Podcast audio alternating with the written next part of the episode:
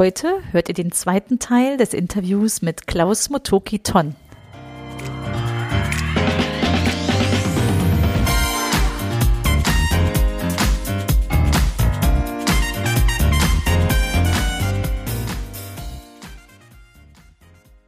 Herzlich willkommen im Podcast Chancen denken, wie wir die Zukunft leben wollen. Das ist Episode 39, der zweite Teil des Interviews mit Klaus Motoki Ton. Ich bin Andera Gadeib, Autorin, Digitalunternehmerin und Online-Enthusiastin. Meine Passion ist es, die Zukunft zu gestalten. Digital und analog, immer für den Menschen. Wenn du auch Spaß daran hast und wissen willst, wie du das anpacken kannst, dann hör hier rein. Danke, dass du dir die Zeit nimmst. Los geht's. Aber da kommen wir auch zu meinem zentralen Thema des äh, Gesprächs, nämlich was ist dein Beitrag zur Gestaltung der Zukunft? Ah, ja, wir haben ein bisschen schon was äh, gestreift quasi. Mhm. Derzeit helfen einfach viel, egal, Non-Profit, Kirche, Unternehmen, sich virtuell zu organisieren. Das ist gerade so eine aktuelle Frage, ist ja fast sehr operativ, manchmal auch strategisch. Ne? Wie treffen wir uns noch in diesen Zeiten? Ähm, du weißt, ich schreibe ja an so einer Forschungsarbeit, wo es um digitale Verantwortlichkeit geht, dieses Corporate Digital Responsibility Thema. Und da geht es mir gerade darum, wie können wir das verantwortlich gestalten und wer macht das eigentlich, wenn wir nachher in einer Firma oder einem Startup oder einer Organisation unterwegs sind? Wer übernimmt eigentlich Verantwortung für all das? Ähm, Klammer auf, müssen wir nicht alle Verantwortung übernehmen. Und gesagt, mein Wunsch ist eigentlich so, dass, dass ein bisschen diese Frage der persönlichen Sinnsuche, dass ähm, da vielleicht mein Beitrag sein könnte als ganz kleine, kleines Rad im System, Verbindung zwischen Alten und Neuem, das, was wir gerade auch angesprochen haben, zu machen. Weil witzigerweise, wenn ich jetzt zum Beispiel mit Menschen über Sinnsuche spreche, spreche mit denen über zum Beispiel Viktor Frankl und Existenzialanalyse und solche Dinge, also Konstrukte, die schon ein paar Jahrzehnte auf dem Buckel haben, die heute aber noch total valide ist, und ich äh, sage dann immer so, hallo, so ähm, junge Purpose, ne, Startups, äh, Generation und so weiter. Kennt ihr das schon? Und ähm, aber in dem Sinne mit einer Einladung. Ne? Ähm, lasst uns doch diese Schätze anschauen und aber auch eine neue Zeit, eine neue Sprache, eine neue Kultur hineingeben. Und das ist so, glaube ich, das, was ich so aushandle. Und ansonsten im ganz privaten und versuche ich auch so zumindest ein bisschen da zu sein und ne, mein ja, ähm, Räume bereitzustellen. Weil jetzt die Kinder werden jetzt auch ne, irgendwann ihre eigenen Wege. Ja, und da merkst du halt, dass die Fragen, wenn die Fragen nicht runterbrichst, auch so ganz praktische Dinge des Alltags, dann ist das auch nur irgendwie Gerede oder Philosophie oder Forschung, ja. Also das in den Alltag reinzubringen, das bleibt noch meine eigene Herausforderung, ja. Ja, die haben wir alle, glaube ich. Ne? Wie alt sind deine Kinder? Ja, die sind noch quasi sieben und neun, ähm, also noch sehr, sehr jung. Aber ich merke, wir haben Ethik in der, in der Schule zum Beispiel. Die haben diese Frage, auch die digitale Frage, Nutzungsfrage kommt da jetzt auf. Ja, nicht nur, also nicht nur wie viel, wie lange, sondern auch was. Ähm, die Frage, wie lernen sie jetzt? Ne? Ich, meine Kinder sagen, Papa, machst du auch Teams? Ja, also da hat sich Microsoft schon total durchgesetzt in der ersten Klasse, in der digitalen Schule. Ähm, ja, wie geht Schule in Zukunft? Ne? Ähm, das wird nochmal spannend. Ähm, ja, und das muss praktisch werden. Also die fragen einfach sehr praktisch nach, äh, ob das die Zukunft der Schule ist. Und das bin ich total angerührt, weil ich sehe sie vor diesen Blechkästen, also vor unseren Rechnern irgendwie.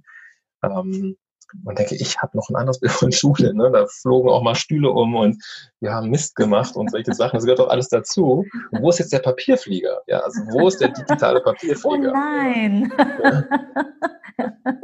solche Dinge eben. Und die gehören auch dazu, finde ich. Ja. Genau. Ja, ja spannend. Schauen, was da kommt. Ja, absolut. Und wenn du sagst Corporate Digital Responsibility, Mhm. Total spannender Begriff, habe ich noch nicht gehört. Also ne, Corporate mhm. Responsibility sind wir jetzt rauf und runter und es gibt Berichte der, der Firmen dazu. Mhm. Was kann denn alles, also gib uns doch ein Beispiel, was das sein kann. Ja, also ähm, du sagst schon richtig, wir kennen alle dieses CSR-Thema, was so stark, das ist ins Gesetz gekommen und dann gibt es viele Publikationen dazu und richtig Abteilungen jetzt. Ich glaube, die digitale Frage ist nochmal eine andere. Das ist auch gerade so eine Frage CSR und dieses CDR, wie verhält sich das zueinander? Aber es ist auch praktisch eine Frage, weil ich kenne viele Firmen, die sagen, wir haben so ein Manifest und da drin steht, Big Data machen wir nicht. Ja. Wenn ich da aber reingucke, machen es doch ganz viele. Ja, Abteilungen ja, das finde ich jetzt so auch lustig. ja, genau. Also sowas gibt es. Dann gibt es so, so, so einen Grundsatzbeschluss des, des Leitungsgremiums und ich sage mal, die IT-Abteilung macht was ganz anderes. Ähm, dann die Grundsatzfrage, wenn du in viele Organigramme der Firmen reinschaust, ist die IT-Abteilung oftmals irgendwo vielleicht so ein Bereich von Unterstützungsservice und so. Genauso wie der Kunde übrigens. Frage. Der Kunde ja, ja, steht auch Kunde. ganz oft im Organigramm. Wusste eigentlich, wusste eigentlich. Interessant, ne? IT-Kunde, dabei sammeln die einen die Daten und die anderen geben die. Die gehören mal alle auf jeden Fall rein. ja, genau, genau. Und wo, wo kommen die rein? Und dann hast du ganz praktische Fragen, zum Beispiel, ich gehe jetzt mal bewusst rein im Bereich der Diakonie, wo du Menschen begleitest. Und heute haben Menschen ganz oft keine E-Mail-Adresse mehr. Insbesondere auch mit Migrationshintergrund, aus anderen sozialen Ebenen sozusagen. Und wenn du dann fragen würdest, jetzt angenommen, du begleitest jemanden, wie kann ich sie kontaktieren, dann würden sie dir vielleicht die WhatsApp-Nummer geben. Aber WhatsApp ist nicht erlaubt, natürlich, datenschutzrechtlich können wir das nicht. Ähm, was ist jetzt nun das Wesentliche, das, was Priorität hat? Ne? Also die Nähe zum Klient, zur Bedürftigkeit, deswegen ist die Diakonie überhaupt entstanden, oder eine soziale Station oder eine ABO. Oder aber die Einhaltung von Datenschutz. Das ist eine sehr plakative, einfache Frage. Aber ich glaube, es ist eine mehr als eine rechtliche Frage, sondern als Mensch willst du dich dazu verhalten. Und da habe ich, das so meine Sicht dran. Wie verhalte ich mich eigentlich als Mensch? Plus, ich glaube, in Zukunft ist einfach eine große Aufgabe von jeglicher Firma, ist diese überfordernde Komplexität mal klein zu halten. Also ich kann überhaupt nicht mehr entscheiden, wenn ich den ganzen Tag überfordert bin, weil wir alle total zu sind mit digitaler Technik. Und ich erlebe mittlerweile, die für mich die moderne Frage, ist jetzt auch eine sehr praktische Frage, ist gar nicht mehr, wann hast du mir das geschickt? Ne? So ein E-Mail, so Uhrzeitenstempel. Und die Frage ist doch eigentlich, wohin? Also Slack, WhatsApp, E-Mail. E-Mail fühlt sich schon fast an wie Fax, ne? Irgendwie. Ist so. Ähm, E-Mail als das neue Fax. da ja, sagst so du was. Ne? so diese Richtung. Und natürlich gibt es noch die größeren Fragen, also die ganzen Fragen, wo, wo wir auch ein bisschen Zuschauende sind, ne, wenn wir Plattformen einsetzen. Wenn ich kenne keine Firma, die nicht eigentlich irgendwie ihre Server dann irgendwann zu Amazon rüberschiebt, um skalieren zu können. Ne? Ähm, was wird da alles gemessen und kann ich das verantworten? Und auch vielleicht die Frage, kann ich das überhaupt noch entscheiden? Angenommen, ich bin Mittelständler oder kleines mittelständisches Unternehmen, kann ich das überhaupt noch überblicken? Und es ist natürlich auch so mit Ethik, sag mal, Ethik muss man sich leisten können. Ähm, als kleines Unternehmen muss sie das überhaupt leisten können, diese Unterscheidung zu treffen. Ja. Und es braucht Zeit. Also was, wo ich gerne dann am Ende landen würde, wäre bei den Menschen, wir müssen eigentlich auch innehalten, bevor, wenn wir gute Entscheidungen treffen. Und Karl Weig würde sagen, Decision Making machen wir immer was Normatives. Wir machen eine Werteentscheidung. Wir positionieren uns zu Werten. Und ähm, dafür muss ich mir mal einmal Zeit nehmen, was du sagst, Inhalten. Und ich brauche irgendwie eine Art Reflexion von dem, was da hier vorgeht. Ähm, und dann brauche ich vielleicht noch verschiedene Perspektiven und nicht nur weiße Männer zum Beispiel, sondern auch ganz viele verschiedene Perspektiven, auch im Organigramm verschiedene Perspektiven. genau. Uns hier und Kunden und whatever. Ja. Und vor allem Female äh, mehr Anteil und ethnisch und was auch immer. Aber vor allen Dingen auch, auch sag ich mal, multiprofessionell vielleicht in Zukunft, weil eine technische Frage ist häufig gar nicht mehr eine Technikfrage. Das ist eine Businessfrage, eine ökonomische Frage, vielleicht eine ethische Frage. Ähm, und die muss ich an den Tisch versammeln. Und wenn es mir dann noch gelingt, das Ding zu entscheiden, ne, setzen wir das jetzt ein, setzen wir es nicht ein, setzen wir einen Algorithmus ein im Bewerberverfahren, eine neue Plattform. Ja, die, allein eine einfache Ampel in der Bewerberplattform ist eigentlich schon, die Technik übernimmt da schon was. Ne? Und ähm, da kenne ich auch kaum ein Unternehmen, was nicht dieses Bewerberplattform-Evaluationsding hat. Ne? Du hast 5000 Bewerbungen, früher vielleicht mal, heute sind es vielleicht weniger. Dann hast du eine Ampel und eigentlich ist das schon eine Vorselektion durch die Maschine. Ne? Ja, und das sind solche Fragen. Also das finde ich total spannend könnten wir stundenlang jetzt sprechen, aber ich mache nicht Ja, ist so. Na, ist auch hochrelevant. Ne? Hoch, also finde ich hm. total spannend. Also dafür, ich den Begriff vorher noch nie gehört hatte, würde ich jetzt sagen, schon nach wenigen Minuten, ja, super relevantes, super relevantes Thema, macht auch so viel Sinn.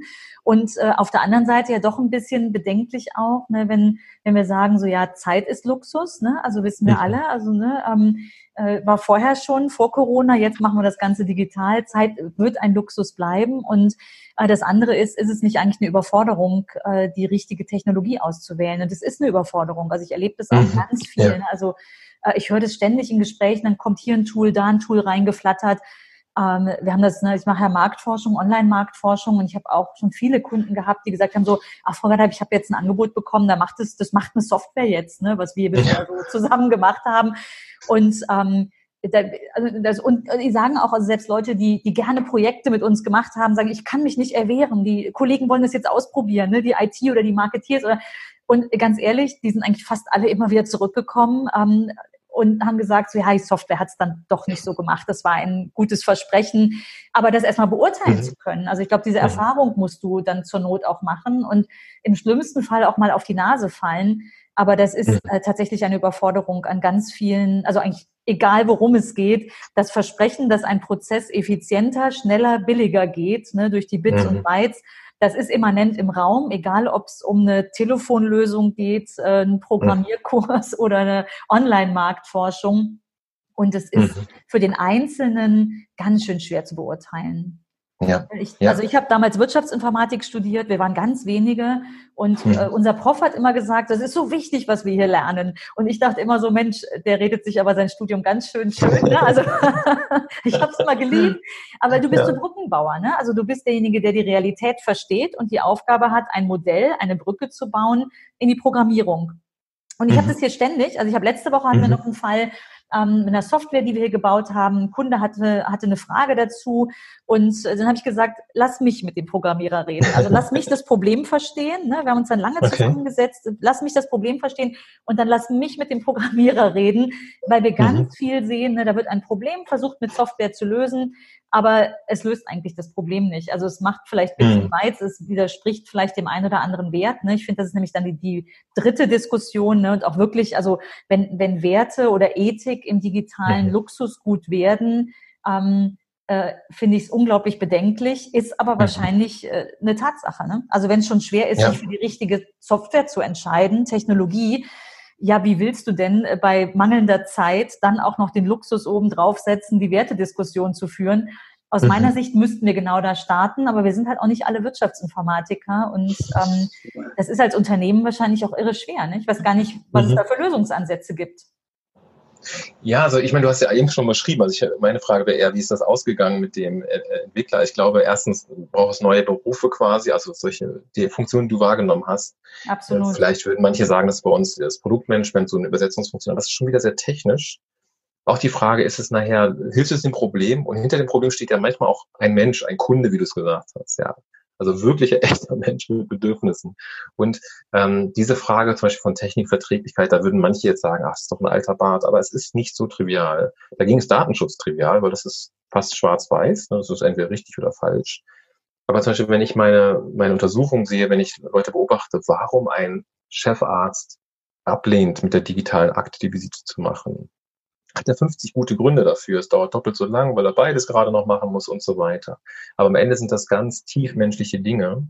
Genau wie bei einer Pflegerin oder einem Pfleger, der sagt, ich habe den Beruf nicht erwählt, um mit Maschinen zu sprechen ich bin Pfleger geworden aus vollem Herzen mit einer Bezahlung. Absolut. Weil ich mit Menschen zu tun haben will. Ja. Und wenn mir die Technik nicht ermöglicht, mehr mich mit den Menschen zu beschäftigen. Ja. Also diese ganze Frage hilft da wirklich.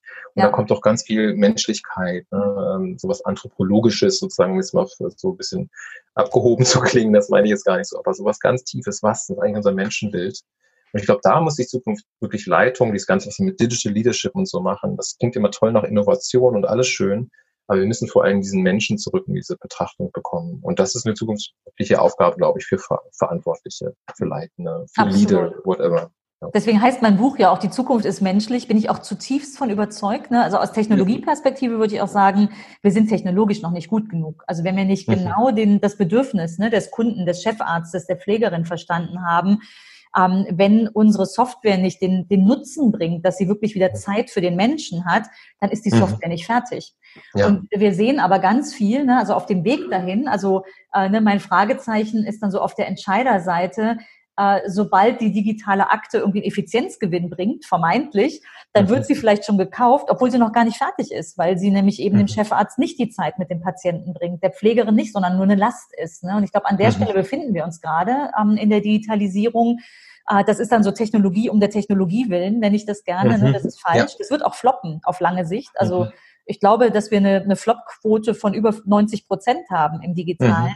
Weil Software einfach noch nicht gut genug ist. Ne? Also noch nicht ja. fertig, nicht den Nutzen bringt, den sie den Menschen bringen sollte.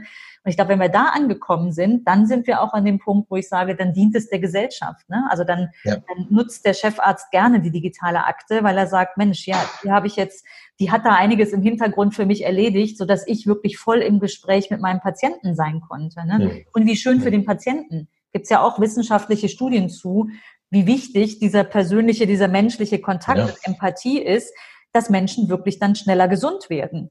Wenn ja. der jetzt hinterm Tablet versteckt ist, der Arzt, dann reden wir nicht nur über Empathie, sondern reden wir auch noch darüber, dass der, dass der gar nicht präsent ist, ne? sondern dass der äh, im, im, in der Software vielleicht gerade gedanklich verankert ist und beim Menschen, der im Bett liegt und die Hilfe braucht, eben nicht mhm. präsent ist und nicht sein kann. Ne?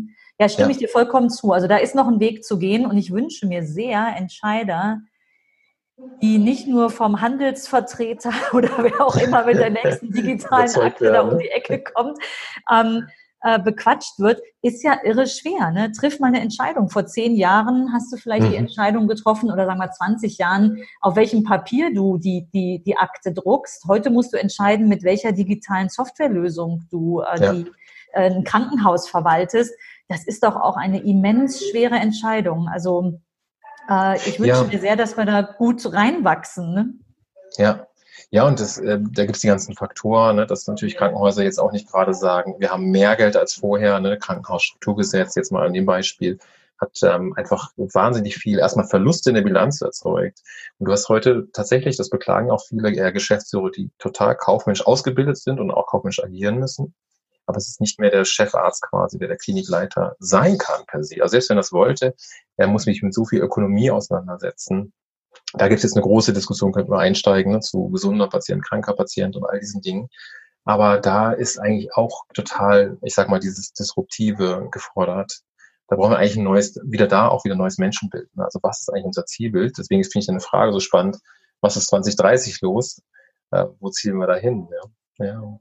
Ja, wir können uns dem auch einfach immer wieder in Gesprächen nähern, du. Also, dass wir heute nicht mhm. alles schaffen, das war uns vorher schon klar. Das ist schade, ich dachte, wir könnten doch noch eine kleine Weltformel. Ne? also ich hänge auch so an dem Gedanken, ne? wie, wie kommt denn zum Beispiel das Krankenhaus dahin, eine gute Entscheidung zu treffen? Und da ist mir gerade eingefallen, dass tatsächlich mhm. eine, eine Freundin von mir, also ist auch ein Mensch, den ich erst in Social Media kannte, bis bevor wir uns dann das erste Mal letztes Jahr persönlich getroffen haben, eine Einzelkämpferin, die sich im im äh, Medizinwesen gut auskennt und digital. Und die berät nämlich jetzt genau Kliniken und Ärzte und so. Und ich mhm. glaube, es braucht diese, diese Ankerpersonen, ne, diese Menschen, die mhm. authentisch, also nicht eine Software jetzt loswerden wollen. aber ich will nicht Softwareunternehmern unterstellen, dass die nur Mist verkaufen. Ne? Aber es muss ja zu, zu dem, zu dem äh, jeweiligen Konstrukt auch passen. Ne? Und, und ähm, diese Dame, macht genau das. Also die geht hin zum, zur Klinik und sagt so, wie, wo steht ihr denn heute? Was braucht ihr? Wie ist eure Situation? Und, ähm, mhm. und hilft dann auf dem Weg in die digitale Zukunft mit dem Menschen im Fokus. Ne? Und ich glaube, diese Personen, diese Brückenbauer, von denen brauchen wir ganz viele, die das aus tiefster Überzeugung tun, ja. mich am Ende dem, dem Menschen zu dienen. Und da meint man nicht sowohl den Arzt oder die Pflegerin als auch den Patienten, weil die sagt auch selber, stell dir vor, Andera, ne, sagt dann schon mal, wie es dann so manchmal zugeht in so Praxen oder Kliniken. Ja. Stell dir vor, du bist da Patient. das willst du ja auch nicht. Ne? Und das ist nicht, weil einer es böse meint, sondern weil es einfach eine große Überforderung ist, da ins digitale Zeitalter zu reisen und ja. immer den bestmöglichen Pfad zu nehmen. Ne? Vielleicht muss man da auch mal Fehler machen, aber ich sag mal, eine Softwareentscheidung von der Klinik, da kannst du keinen großen Fehler machen, weil ähm, zum einen kostet es zu viel Geld, zum anderen riskiert es irgendwie möglicherweise die beste Behandlung eines Menschen. Das ist schon eine irre schwere Entscheidung. Hm? Absolut. Also ich glaube, das ist schon ein Teil der Antwort, die du sagst. Also es ist ja auch ein bisschen meine Wette, dass wir, glaube ich, noch neue Berufe haben von diesen Brückenbauern. Was wir stark jetzt gesagt haben, ist im Prinzip, du brauchst so eine Art normatives, so eine menschliche Sicht. Möglicherweise mhm. brauchst du auch ein gewisses Modell, ne, was ist dein Menschenbild, mhm. wo du musst auch aushandeln können mit dem, mit der, zwischen der Klinik oder mit deinen Kunden, was ist deren Menschenbild. Ne? Und dann mhm. kommen wieder Wertevorstellungen und solche Dinge hoch. Aber diesmal nicht so schön in einem Leitbild, was erstmal 50 Jahre an der Wand hängt ja. sondern sehr, sehr konkret an Entscheidungen hängt, ja. weißt du? Und nicht nur und auf Papier gedruckt ist, ne? ja, und niemand kann das, du, du, niemand kann das äh, heute verstehen, wenn du in einem Klinikum in einer Akte von einem Krankenhaus zum nächsten, sag ich mal, in einer gleichen Stadt mit dem gleichen Träger wanderst und die haben deine Daten nicht vorliegen. da muss man auch sagen, das sind, glaube ich, ist, die gesamte Gesellschaft würde dann noch Kopfschütteln. Und es ist immer noch der Fall, wenn ich jetzt an die Stadt Hannover denke. Da hast du noch nicht die Daten vorliegen. Ne? Und das ist ein Riesenthema. Also allein die digitale Akte.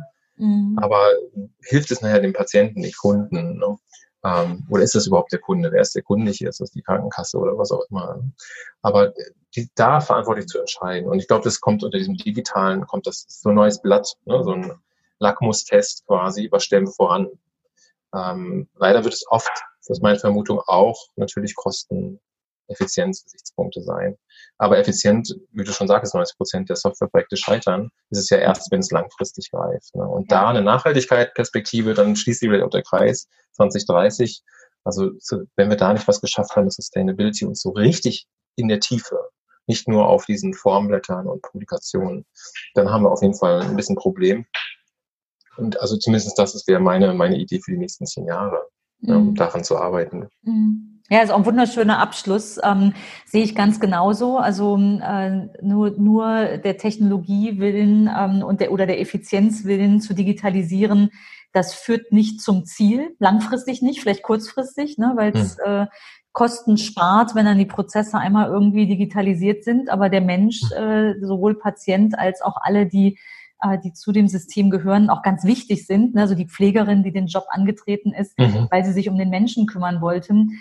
Äh, und mhm. ich habe letzte Woche ähm, noch eine Studie gelesen mit der Frage, wo gehen denn die Mitarbeiter der Zukunft hin? Also wonach entscheidet jemand, wo er arbeitet? Mhm. Und das hängt ganz stark auch von der Führungspersönlichkeit oben drüber ab. Also es ist mhm. total menschlich. Und ich glaube auch jedes Konstrukt, also jetzt nochmal zurück zu den NRW-Wahlen, ähm, ich habe auch gesagt, du wirst dich, also ich, ich, egal wo ich unterwegs bin, ähm, sei es Konsortien, die sich neu zusammensetzen, Firmen, mit denen ich arbeite, meine eigene Firma, äh, der Kopf, der oben drüber sitzt, der prägt mhm. so unglaublich. Also das kann man gar nicht unterschätzen. Ne? Und ich wünsche mir mhm. für diese Corporates, ne, über die wir jetzt beispielhaft gesprochen haben, dass einfach der Kopf, der ganz oben ist, sich dieser Verantwortung bewusst ist. Und der mhm. muss nicht digital äh, total fit sein. Das wäre, wäre viel zu viel. Also das, ne, das wäre eine eierlegende Wollmilchsau.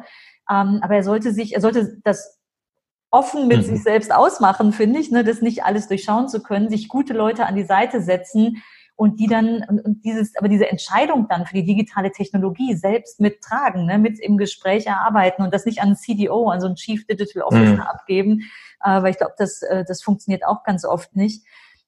Aber ich glaube, dieses Menschliche in der Führungsposition führt dann mhm. dazu, dass wir auch äh, trotz oder gerade mit der Digitalisierung deutlich menschlicher auf allen Ebenen werden ne? und das bis ja, zum ja. Patienten im Klinik, in der Klinik äh, durchdringt. Da bin ich fest von überzeugt. Das ist ein ja. schönes Bild von 2030, oder? Das wir vor Augen haben. Ich hoffe und ich finde auch gerade ähm, jetzt äh, tatsächlich ähm, die kleine Werbeschleife zu deinem Buch, ne, finde ich wirklich spannend, weil ich hänge auch an so einem Modell da würde ich auch noch mal ein zweites Mal reinschauen. Ähm, diese Frage von gesund und krank können wir auch auf Unternehmen äh, schauen und auf Leitung. Ist eine Leitung gesund, ähm, gesund und nachhaltig? Es gibt dieses alte Modell Salutogenese, das versucht nicht darin zu unterscheiden, bin ich gesund oder krank, sondern es ist ein lebenslanger Prozess. Mal habe ich mehr gesunde, mal kranke Anteile. Und die drei Elemente sind, ähm, ist es verstehbar, was bei mir vorgeht? Ist es handhabbar, managebar, was mir vorgeht? Und hast es einen Sinnhorizont? Und vielleicht ist das so eher, wo du sagst, das muss jetzt kein digital, total tief, tiefer Kopf sein, eine Leitung. Aber wenn das in der Leitung, die hoffentlich auch dann unterschiedlich besetzt ist natürlich, ne, vorhanden ist, ne, ist verstehbar, ist es handhabbar und gibt es irgendwie Sinn, ja, Orientierung. Vielleicht ist das was, was wir 2030 sehen können, ja. Wunderbar, das nehmen wir als Schlusswort, lieber Motoki. Okay. schön, schön. Ah, das ist ja schön. Vielen Dank für mhm. das Gespräch. Ach, Dito, Dito, danke für die Einladung. Ey, super. Sehr gerne. Das war mein Interview. Wie ich finde, ein sehr bereicherndes Gespräch.